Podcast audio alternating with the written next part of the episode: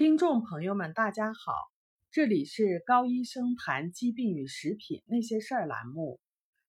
这一期呢，我们讲的话题是营养缺乏与冠心病。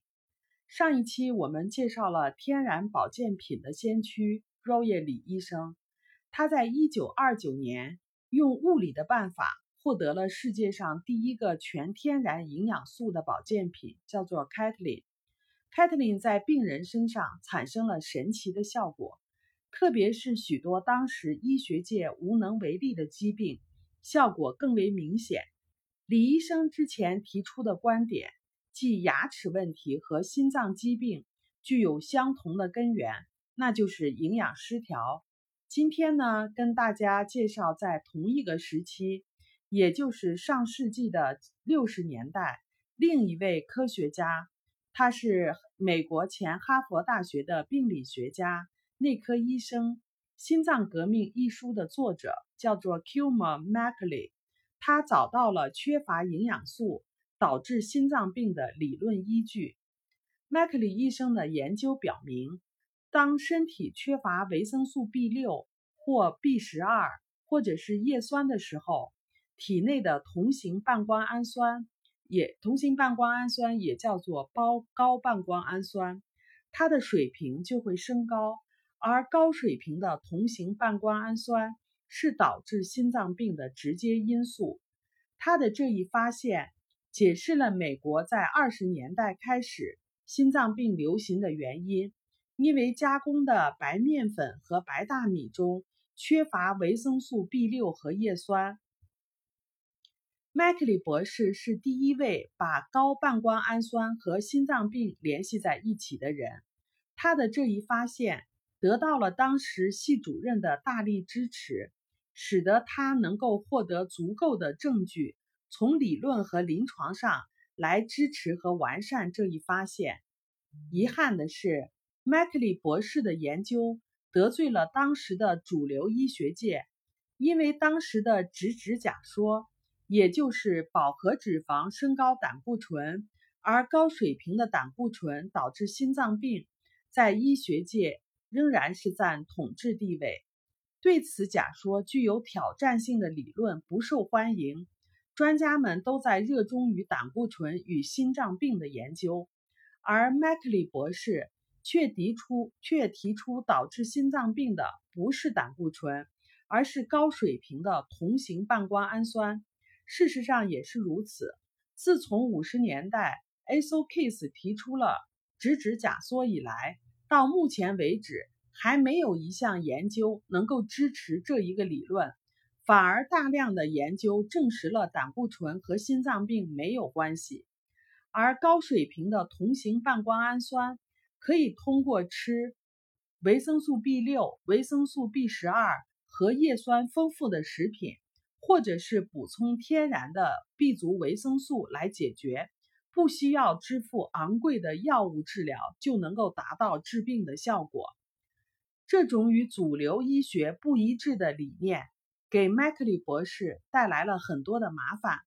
就在支持他做研究的系主任1977年退休以后，麦克利博士很快就被新上任的系主任给解雇了。同时，也丢掉了哈佛大学综合医院的工作，并且还上了黑名单。不仅如此，他的同型半胱氨酸的理论这一巨大的发现也随之被埋没了。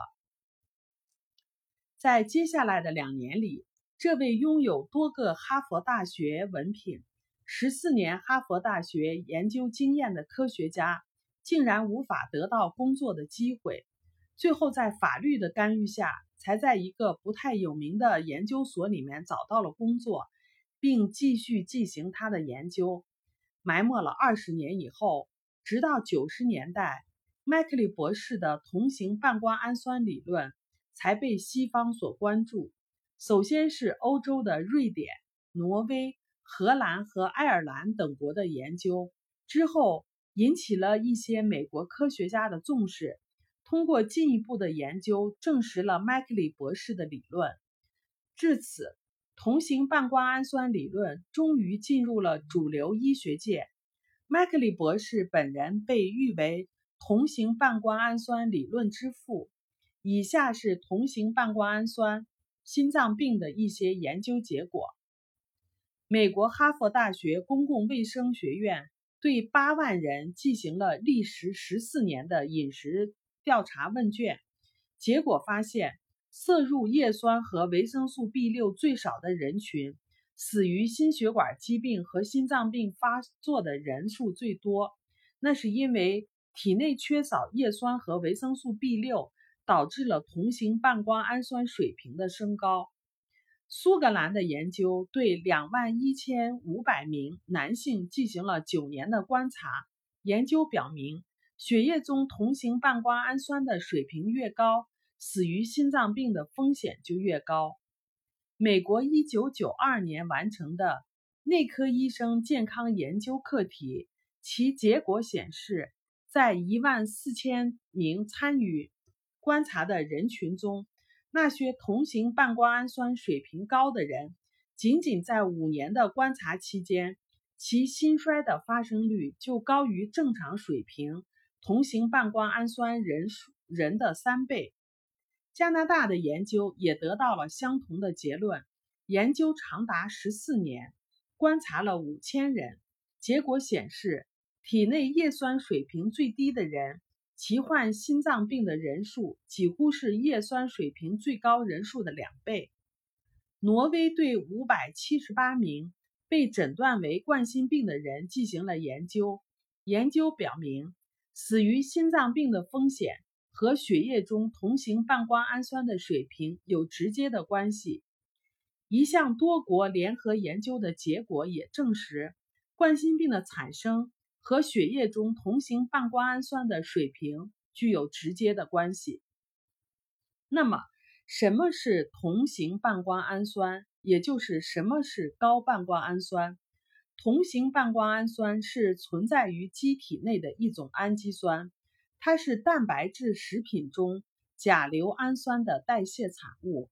在正常情况下，机体可以将同型半胱氨酸。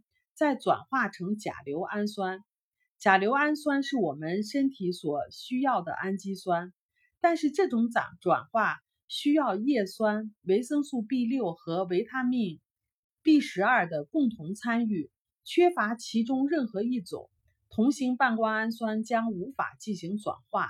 在这种情况下，同型半胱氨酸就会在体内蓄积。根据 m c l e y 的研究。同型半胱氨酸在体内的水平越高，患心脏病以及其他疾病的风险就越高。当达到一定的水平的时候，心脏病就会成为必然的结果。这个理论也符合了为什么心脏病至今仍然是美国人的第一杀手，因为加工的食品中缺乏维生素 B 六和叶酸，而回填在面粉的营养物质中。仍然没有维生素 B 六。毫无疑问，尽管被推迟了二十年，麦克利博士的这一突破性的发现，推动了主流医学界对于微量营养素，也就是微量保健品的广泛研究，以及在临床上的应用，为预防和治疗心脑血管疾病做出了巨大的贡献。同时，也让人们认识到回归自然。才是健康的根本。好了，下一期我们给大家介绍保健品的地位，以及认识一下我们的土壤。好了，这里是高医生谈疾病与食品那些事儿栏目，我们每周一更新，敬请期待。我们也有微信群，感兴趣的朋友可以搜索 ARNA 加拿大营养师公开课，ARNA 甲状腺问题讨论群。把您在生活中碰到的关于食品或者是营养方面的疑惑告诉我们，我们在群里都会给您做一解答。请跟着我们，让您自己和家人变得越来越健康。如果您喜欢我们的文章，欢迎点赞转发，谢谢大家。